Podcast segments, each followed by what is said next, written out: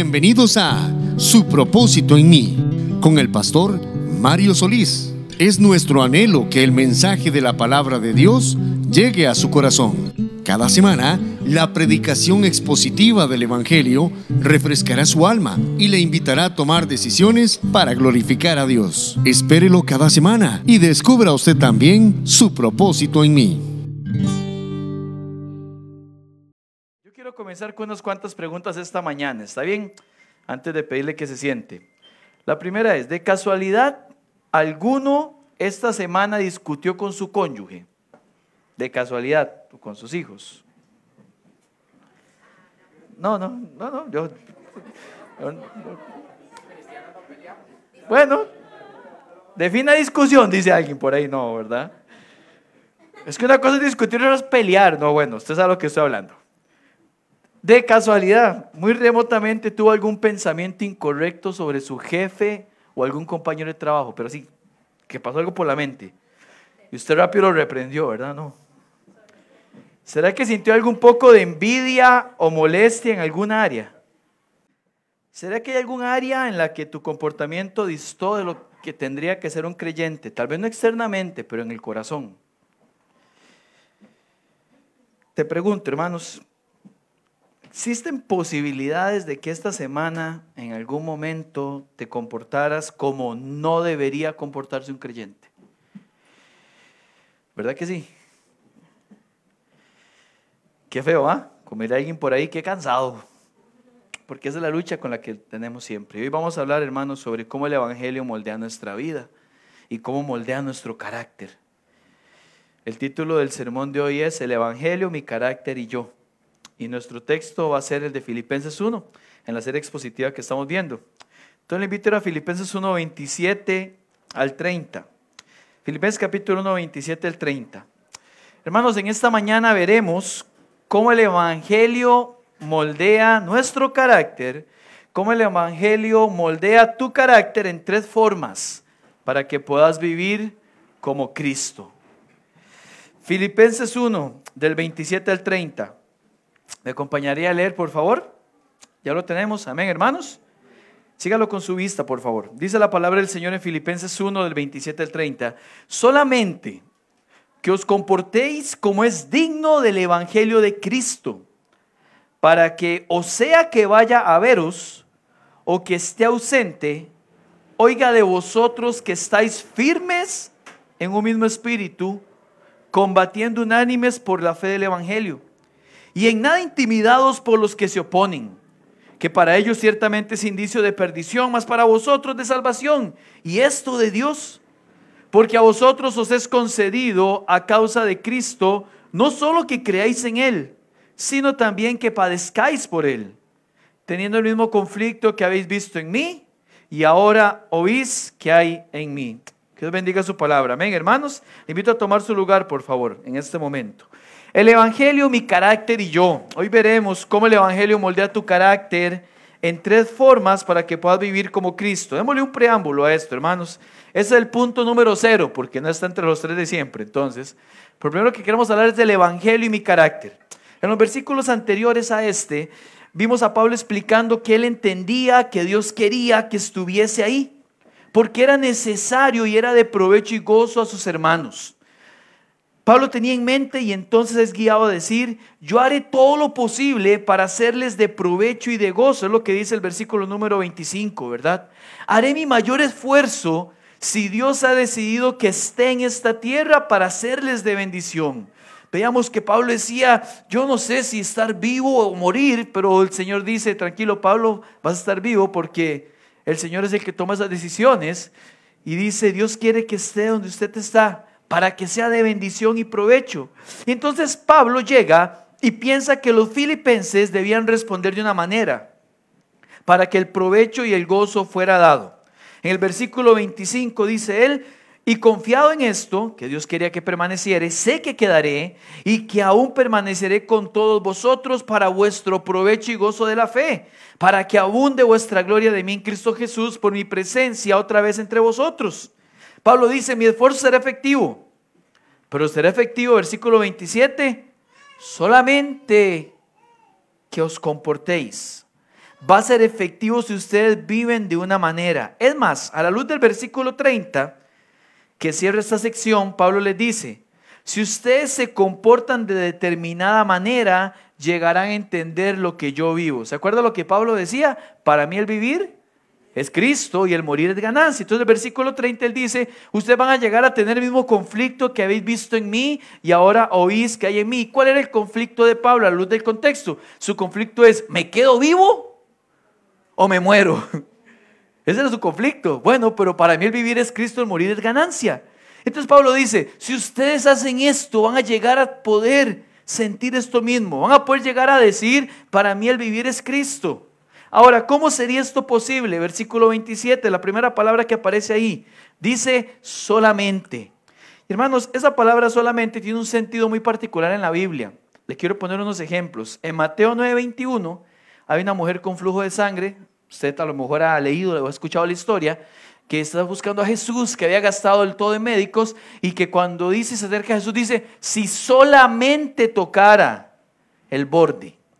Ese solamente, lo único que ocupo. O el centurión en Mateo 8:8, cuando el criado está enfermo, Jesús dice, vayamos y le dice, el centurión, no, no, Señor, solamente di palabra y mi criado sanará.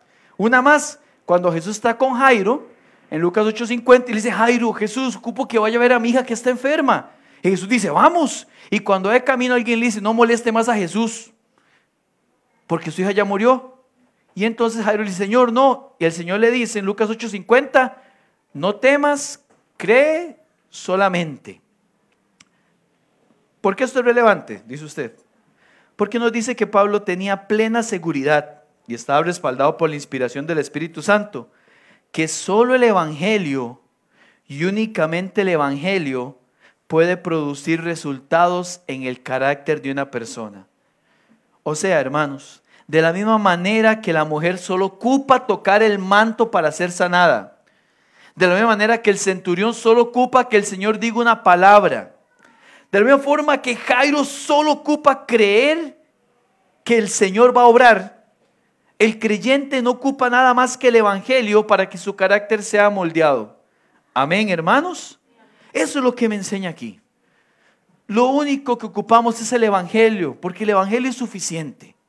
Usted podría buscar muchas otras cosas, pero en última instancia son soluciones humanas. Y el humano, ¿cómo va a solucionarle problemas a otro humano? Pero el Evangelio puede moldear nuestro carácter, puede moldearnos de tal manera que lleguemos a decir, tengo el mismo conflicto que Pablo. Para mí el vivir es Cristo y el morir es ganancia. Señor, ¿qué quiere usted que yo haga? ¿Y qué le dice entonces Pablo a los filipenses? Solamente que, le dice, os, ¿cuál palabra está ahí? ¿Me ayudan?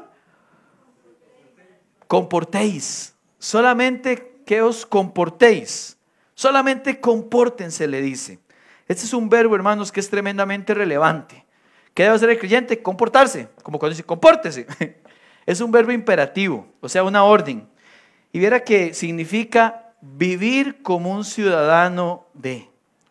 O sea, Pablo abre un tema que será relevante. Cuando lleguemos en el estudio Filipenses 3:20 vamos a leer que Pablo dice por ahí que nuestra ciudadanía está en los cielos, o sea, somos ciudadanos del cielo. Pero aquí él dice esto, solamente viva como un ciudadano de. O sea, Pablo está diciéndolo así. Lo único que tenés que hacer para que Dios moldee tu carácter es vivir como un ciudadano del cielo. Facilísimo, amén, hermanos. Eso es todo. Viva como un ciudadano del cielo. Y listo. Hermanos, suena facilísimo decirlo. Pero no es cuando hay momentos donde nuestra carne, nuestra concupiscencia, hay una lucha interna que todos tenemos. Donde el orgullo quiere ganar el pleito donde el chisme corrompe nuestro corazón y le prestamos oído a cosas que no tenemos que escuchar. ¿Has escuchado gente que dice el chisme, ¿cómo es que dicen? Entretiene, algo así. Escuché yo alguna, alguien dijo eso, ¿verdad? En algún momento. O alguien decía, no, no hay chisme, es una petición para orar por el hermano. Lo santifican, ¿verdad? Hermanos, ser ciudadano del cielo es fácil cuando estoy bien con mi Dios, pero no cuando estoy mal con mi cónyuge. Ser ciudadano del cielo parece fácil cuando las finanzas van bien. pero cuando aprietan y no sé dónde sacar. Ser ciudadano del cielo parece bonito cuando las enfermedades no están, pero qué difícil cuando llegan sin sentido. Ser ciudadano del cielo es fácil cuando no hay esas luchas. Y es precisamente ahí donde el Evangelio debe entrar en acción para moldear nuestra vida. Pablo dice, si dejan que el Evangelio los moldee en esta área, vivirán como Cristo. Es más, podrán decir, para mí el vivir es Cristo. Por ello veremos cómo el Evangelio moldea tu carácter en tres formas para que puedas vivir como Cristo. Los tres. Número uno, moldea mi testimonio. Es lo primero. Dije que el pasado era el cero, porque este es el uno. Moldea mi testimonio. Esta es la primera forma. Versículo 27.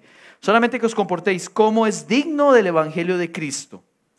Y Pablo le dice, para que sea que vaya a veros o que esté ausente, oiga de vosotros que estáis firmes en un mismo espíritu, combatiendo unánimes por la fe del Evangelio. Pablo dice que cuando el Evangelio moldea mi carácter, puedo estar firme combatiendo por la fe. Pablo dice, si voy a verlos o alguien más los ve, por eso dice, oiga de vosotros, o alguien más los ve, de un testimonio de que están unidos luchando. O sea, va a haber gente viéndolos y ellos me contarán qué ha pasado. Si yo los voy a ver, me daré cuenta si están viviendo como ciudadanos del reino celestial. ¿Y cómo se va a dar cuenta? Porque van a estar unidos. Darán testimonio de la unidad que produce Cristo. Recuerde, hermanos, que ese es uno de los tres pilares de la carta. Hemos visto que Filipenses da un modelo de una iglesia creciente que crece en tres áreas primordiales. ¿Lo recuerda? Gozo, humildad y unidad. De manera que Pablo está señalando cómo el Evangelio cambia mi carácter de uno donde cuando otros me veían decían, es que él es así, ya se le va a pasar otra vez. es que ese es su carácter. A uno que dice, es que esa persona vive diferente, casi como un extraterrestre. Bueno, o mejor dicho, un ciudadano del cielo. Sí, hermano, el Evangelio de Cristo debe moldear tu vida de tal manera que tu carácter, tu comportamiento dé testimonio sobre Jesús. Pensarlo a nivel individual.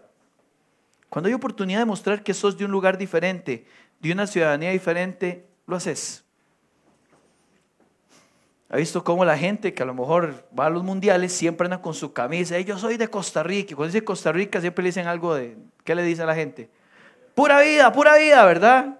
Usted ve ahí nuestro embajador futbolístico más famoso, ¿verdad? Ahorita Cualquier cosa que escribe después le pone al final pura vida, ¿verdad? Y todo, ah, pura vida, pura vida. Usted es tico, pura vida. Y alguien ve un mexicano y yo no sé cómo le dirá. Que era, órale, o algo así, no sé, ¿verdad? Algo por el estilo. Y si alguien ve, por ejemplo, alguien de Dinamarca, ¿cómo le dice? Todo complicado. No sabemos, ¿verdad? El tema es que hay frases, hay formas de decir las cosas. Entonces, la Biblia me dice, si el Evangelio te moldea, vas a comportarte como Cristo quiere que te comportes, darás testimonio de aquello. La gente va a decir, hey, ese es de otro país, él es diferente. Hermanos, pensar a nivel individual. Cuando hay oportunidad de mostrar de qué lugar sos, como cristiano estoy hablándote, lo haces. Cuando los compañeros se sientan a la mesa a almorzar y usan el doble sentido, ¿qué haces? ¿Te quedas ahí o preferís apartarte?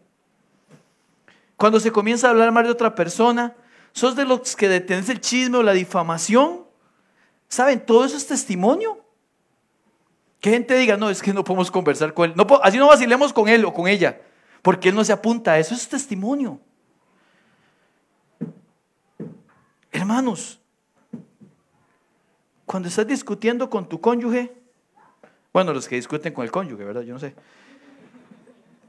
¿Sos de los que buscan primero el perdón, la reconciliación?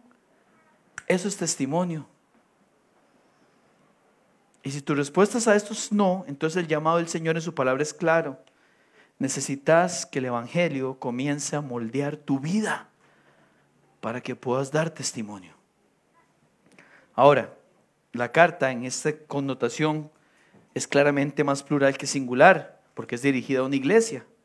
Entonces no solo me habla del testimonio individual, aunque todo inicia en cada uno de nosotros, porque la iglesia es un cuerpo.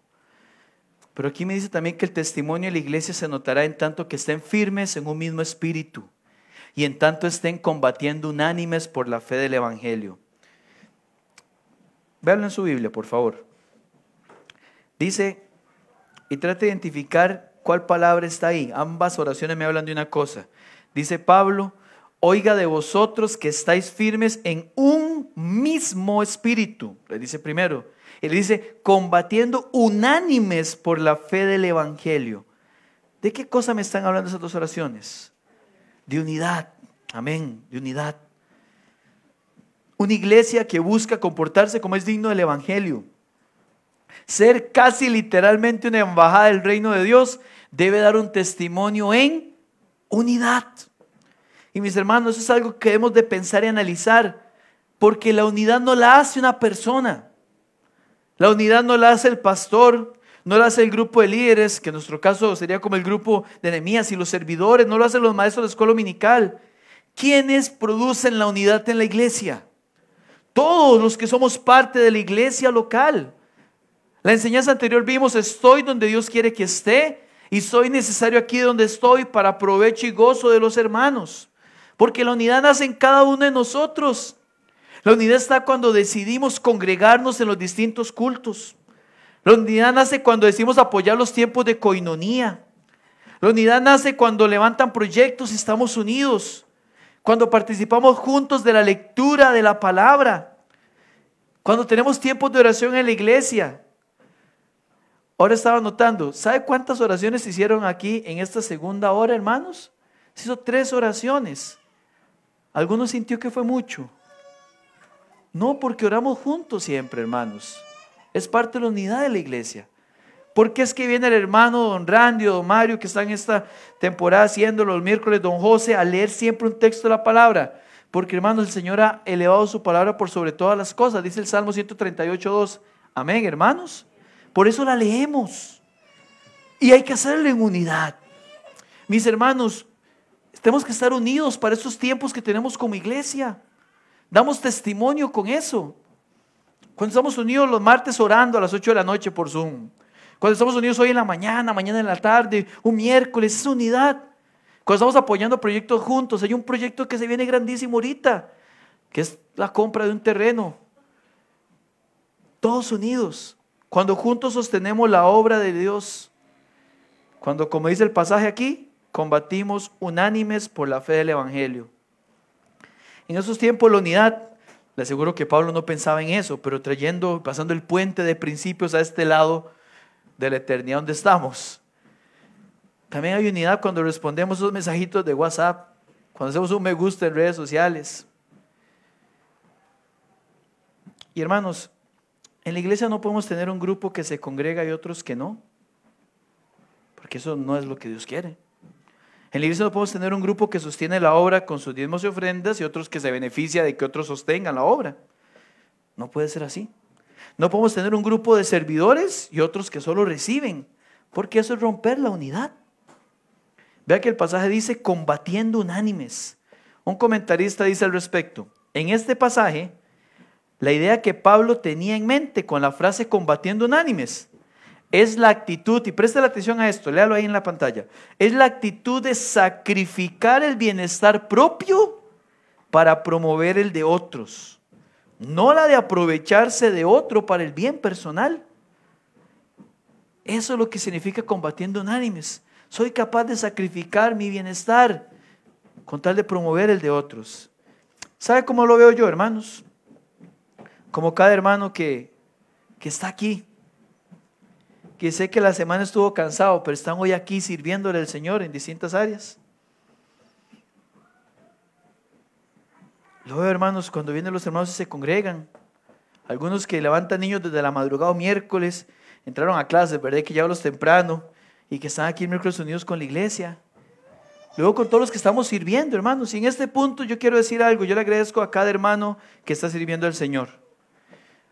Ve, a mí me encantan las reuniones de servidores de la iglesia. Creo que don José Silva lo comentó el año anterior. Una reunión de servidores es un culto de la iglesia. Estamos hablando de un 90% de membresía sirviendo. Y el otro 10% y no viene. No, mentira.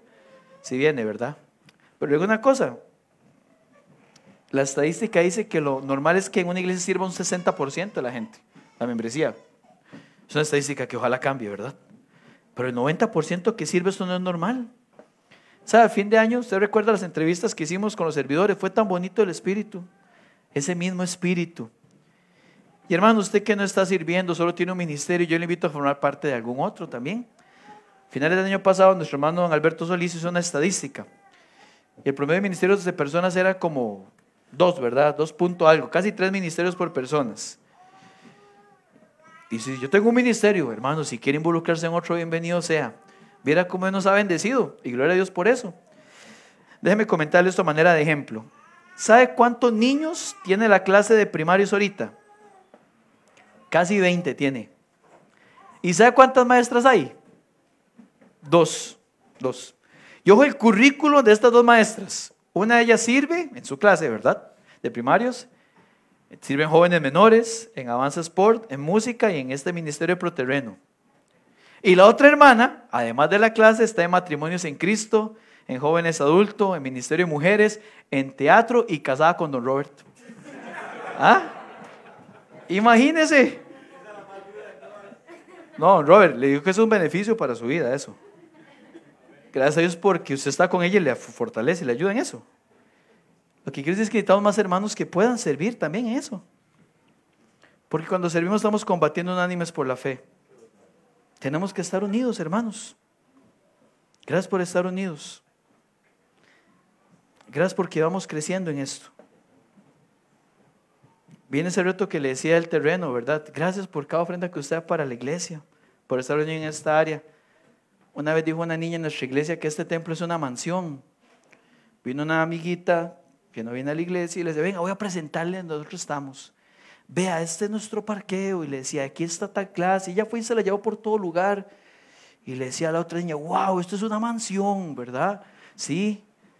Y yo creo que esa niña ve como una mansión la iglesia, porque sus papás también lo ven así, les han transmitido eso. Hermano, usted puede ser parte también de sostener esta mansión, ¿verdad? Que estamos unidos en esto.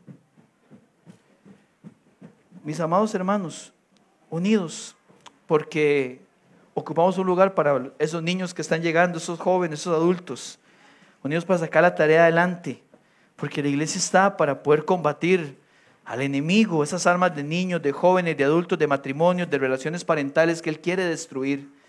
La iglesia necesita estar unida para combatir por la fe del Evangelio. Y eso solo lo moldea el Evangelio. ¿Sabe dónde aprendemos a servir, a ofrendar, a amar los hermanos? Para usar las cosas que he mencionado de ejemplo en la palabra de Dios.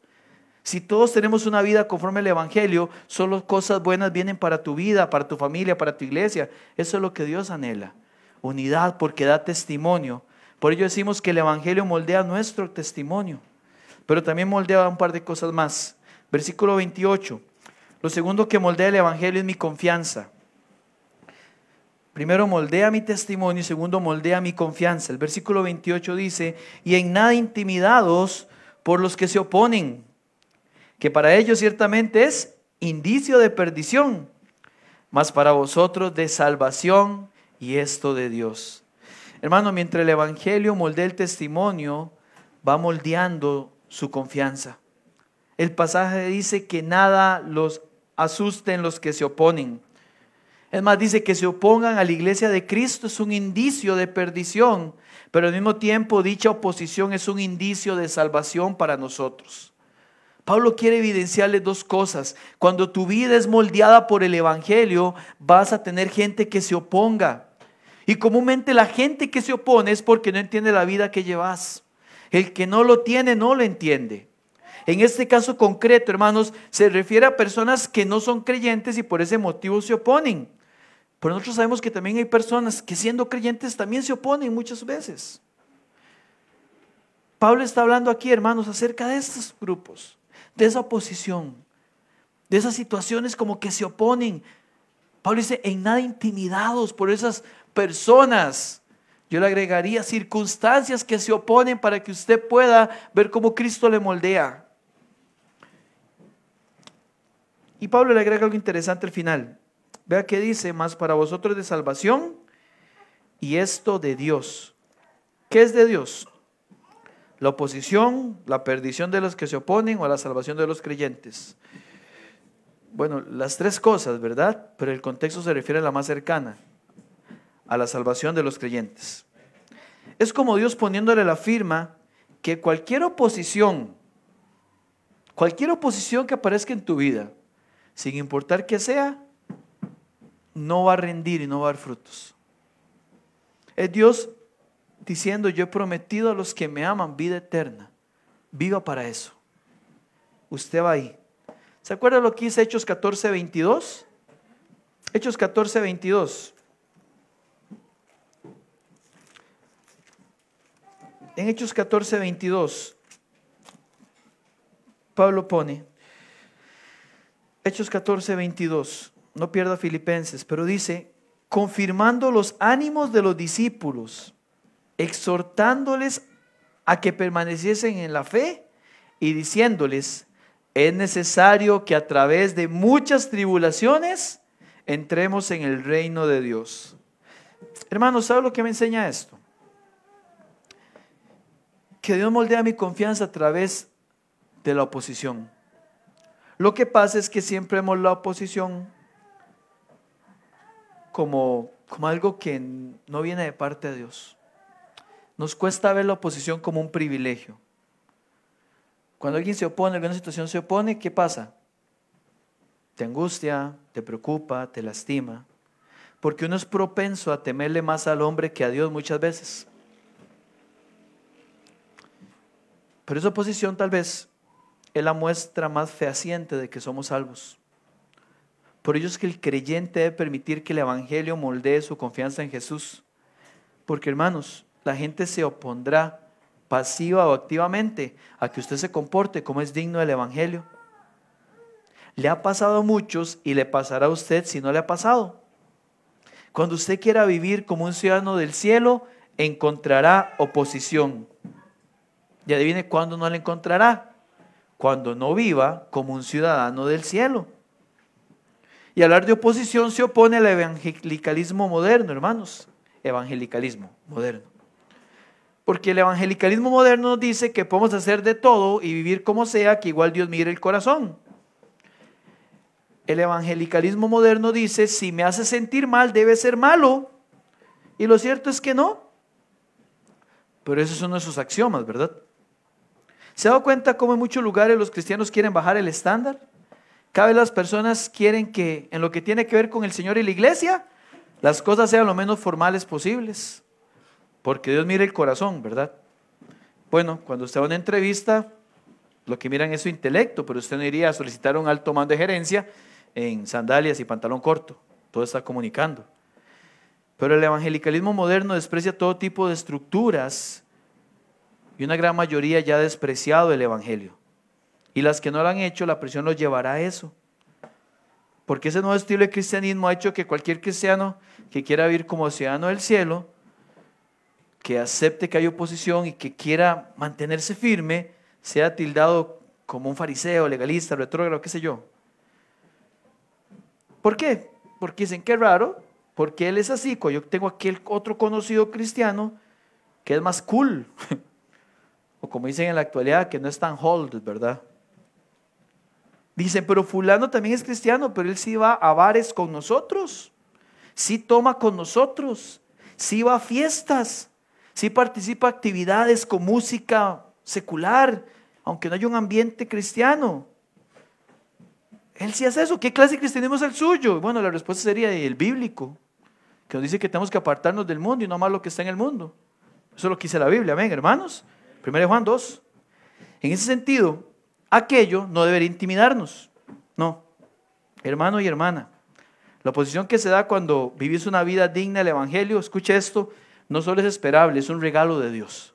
Es un regalo de Dios. Jesús mismo dijo, bienaventurados sois cuando por mi causa os vituperen y os persigan y digan toda clase de mal contra vosotros mintiendo.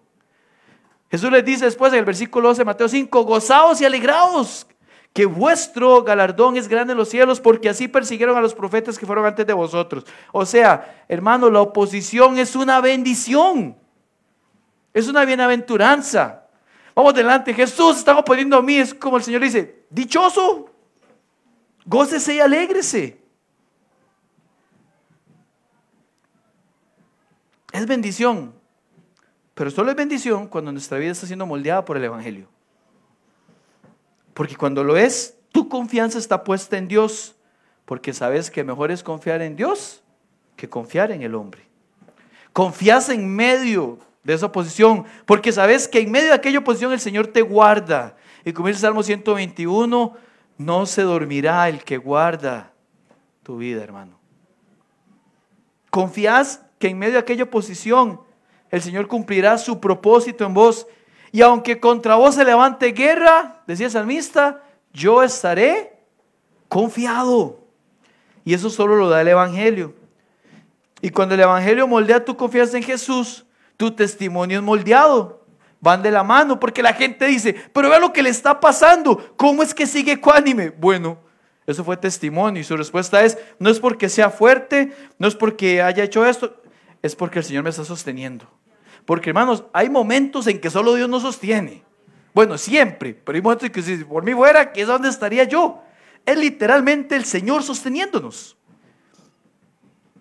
Decimos como Pedro, ¿a quién iré? ¿A quién iré, Señor? Tengo problemas en esta área, en esta... ¿Qué hago ahora? Haga lo que siempre hay que hacer, vea para arriba y confía en el Señor. Por eso el Evangelio moldea nuestra confianza. Le dice a Pablo, y nada se intimide con los que se oponen. No dice, en nada se intimide si se llegan a oponer, no, no, no, se van a oponer. Le está diciendo el hombre que está en la cárcel, el hombre que ha sido apedreado, el hombre que ha sido latigado y que dice, para mí el vivir es Cristo. ¡Wow! No se intimide si hay oposición de quien venga. Pastor, pero está hablando de gente que es de perdición y los cristianos, hermanos, a ver, todos estamos en un proceso, ¿verdad? La obra la perfeccionará en el día de Cristo. En ese proceso hay hermanos que no han sido moldeados y que sin querer, creo yo, genuinamente, se podrían oponer. No es que sean mundanos y que odien al Señor. No, no. Dice Pablo, hace unas semanas veíamos, ¿se acuerda? Algunos predican por contienda, pero Cristo es glorificado, es exaltado. Bueno, hay gente que se va a poner. Usted permita que el Evangelio moldee su confianza en Dios. Hay un último, hermanos. Tres. El Evangelio moldea mi dependencia de Jesús. El versículo 29 dice Pablo, porque a vosotros os es concedido a causa de Cristo, no solo que creáis en Él, y todos decimos amén a eso porque sabemos que la salvación es del Señor, amén, hermanos, que Él nos puso el querer como el hacer por su buena voluntad, pero dice, sino también que padezcáis por Él. Creo que muchos quisiéramos echarle corrector a esa segunda parte, ¿verdad? ¿Sí? No, yo quiero creer en el Señor, pero no padecer por Él. Hermanos, aquí padecer por Cristo. ¿Ve la palabra que utiliza? Os es concedido. Esa palabra tiene la connotación de un regalo. O sea, es un regalo padecer por Cristo. Es un regalo que muchos rechazaríamos a lo mejor. Y sí, si no estamos moldeados por el Evangelio. Pero el Evangelio moldea también mi vida de tal manera que en la aflicción no en la oposición, en la aflicción, porque habrá situaciones que me aflijan, habrá gente que me aflijan, yo aprenda a depender de Cristo. Escuche bien esto, por favor. Si se va a llevar algo, llévese esto. La mayoría de nuestros problemas de carácter existen porque no hemos sido moldeados por el Evangelio para depender de Cristo. Permítame repetírselo. Está ahí para que lo lea y lo apunte si quiere. La mayoría de nuestros problemas de carácter existen porque no hemos sido moldeados por el Evangelio para depender de Cristo. Nos enojamos en la aflicción porque nuestra mirada comúnmente se dirige más a las circunstancias que el Dios que las permite. Nos molestan las situaciones en las que hablan mal de nosotros y nos rechazan y no nos toman en cuenta. ¿Sabe por qué? Porque naturalmente nos sentimos merecedores de mejores cosas. Por ello es que fallamos en comportarnos como debe ser nuestra vida.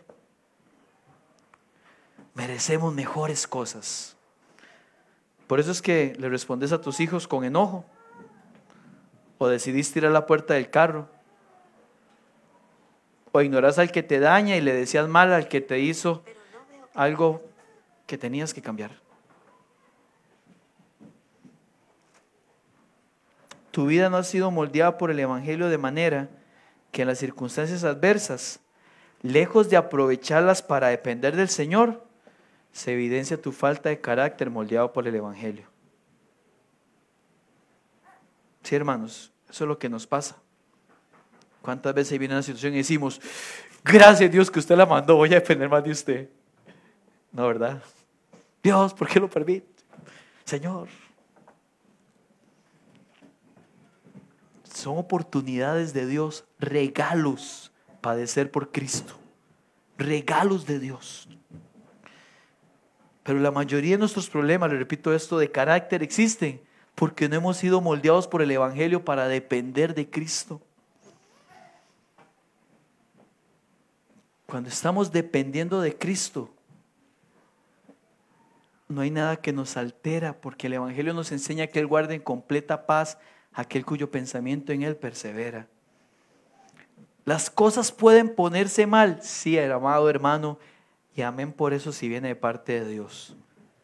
No te lo dice tu pastor, te lo dice el apóstol que ha sufrido mucho y que entiende eso también. Eso es lo que pasa. Solo una vida anclada en la palabra verá la aflicción como una forma para depender más del Señor. Pablo le dice, su regalo es padecer por Cristo. Y cuando eso pasa, versículo 30, mis hermanos, para cerrar, teniendo el mismo conflicto que habéis visto en mí, y ahora oís que hay de mí. ¿Cuál conflicto tenía Pablo? No saber si vivir o morir. Aquí se cierra la idea que inició en el versículo 12, Pablo. O sea, cuando tu vida es moldeada en testimonio, confianza y dependencia del Señor, es cuando tu vida puede proclamar, para mí el vivir es Cristo y el morir es ganancia. Pero eso solo lo moldea el Evangelio. Quiero concluir, hermanos, diciéndole que hemos visto tres formas que el Evangelio moldea nuestro carácter para vivir para Cristo. Tal vez ahorita vos no puedes decir, para mí el vivir es Cristo. Sinceramente, yo tampoco creo poder hacerlo. Lo bueno es que hay solución. Lo triste sería si aquí acabara el Evangelio y decimos, hermanos, lástima. Bueno, oremos, terminemos, todos tristes para la casa. Gloria a Dios porque en su palabra hay solución. Y aquí hay dos opciones nada más. La primera, que todo siga igual una vez que salgamos de aquí. La misma actitud que has traído, el mismo testimonio, la misma unidad con la iglesia, la misma confianza en Dios, la misma dependencia. De aquella que tiene cualquiera que dice, yo creo en el Señor y dependo de Él. La otra, arrepentirte y pedirle al Señor que te ayude a crecer. Que el Evangelio comience a moldear tu vida. Hoy es el día para ello, hermano, hermana, amigo, amiga. Es crecer en tiempo con el Señor, en comunión, en congregarse, en servir, en dejar de poner excusas y comenzar a poner propósitos.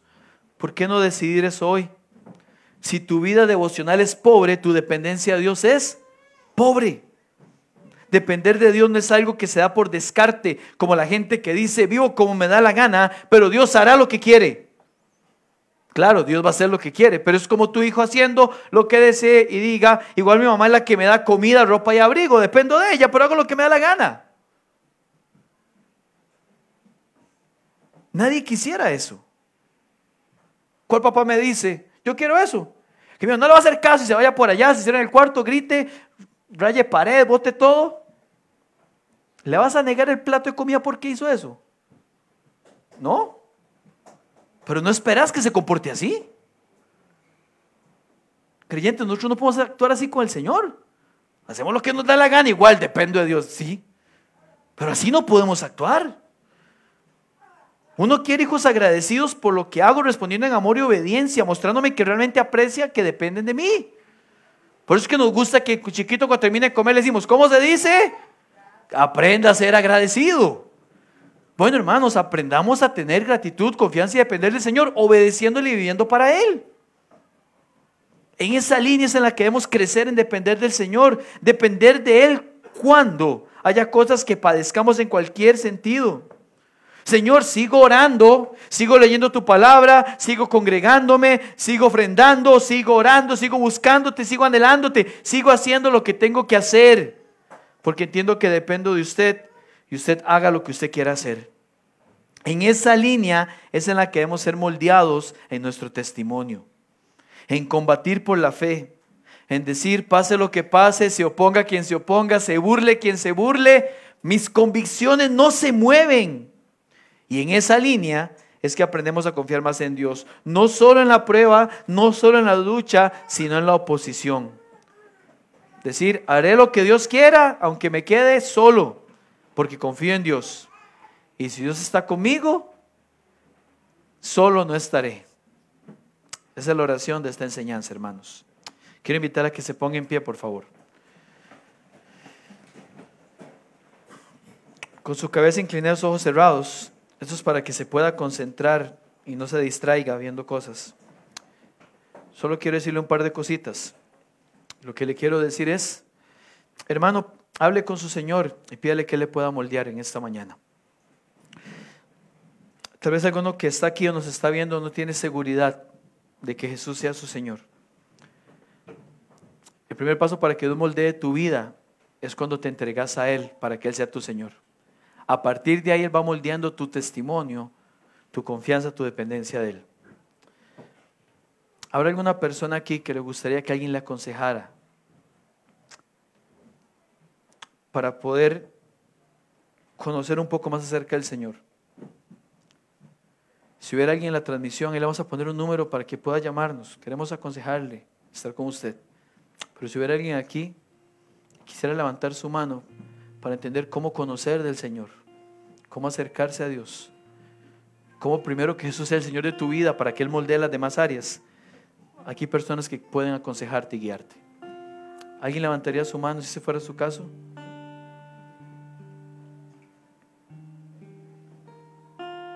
Confiamos en el Señor de que todos entonces le conocen. Y si alguno tuviera alguna duda, por favor, búsquenos gustaría hablarle del regalo de la salvación que Él ofrece. Esto es para usted, creyente. Ese tiempo es suyo con Dios. Ore por favor y hasta aquí llego yo y la palabra, lo que es parte suya. Señor, ayúdame a, ser moldeado para tener un testimonio que te glorifique, una confianza que te agrade y una dependencia que te honre. Dios, he dejado de depender de usted en esta o quizá quiero hacerlo. Es su oración. Voy a darle unos cuantos segundos para que usted hable con el Señor. Aproveche este tiempo. Y yo ahorita cierro con una oración general. Señor, te agradecemos. Mientras escucha la oración de mis hermanos y la mía, porque has cuidado nuestra vida hasta el día de hoy. Estamos seguros que hay área, Dios, en las que ocupamos solamente vivir como ciudadanos del reino, comportarnos de esa manera. Y, no es fácil, Señor, es la pura verdad. Pero aquí venimos humildemente, recurriendo a tu Espíritu Santo, pidiéndote por favor que si hemos descuidado nuestras disciplinas piadosas, de leer tu palabra, de orar, de ayunar, de servirte, de congregarnos, todo lo que tu palabra enseña, Dios, eh, eh, lo retomemos, Dios. Si hemos flaqueado en esas áreas, Dios, ayúdanos por favor a reconocerlo en esta mañana, a pedirte perdón y, a buscarte. Para que así a través del Evangelio, Dios, vaya moldeando nuestra vida y, y nos comportemos como ciudadanos dignos del reino, Dios. Que ojalá en esta iglesia, Dios, todos podamos llegar a decir con una convicción real por haber sido moldeados por su Evangelio cada día más que para nosotros el vivir es usted Cristo y el morir es ganancia. Y gracias Señor por su palabra, que nos bendice Señor y nos guía. Si hay alguna persona aquí o en la transmisión, en este momento, en algún momento en que llegue a escuchar o ver esto, Dios, que te necesita, Padre, por favor, úsanos como instrumento para ello. Te alabamos y te exaltamos, Jesús. En tu nombre oramos y agradecemos. Amén. Y amén.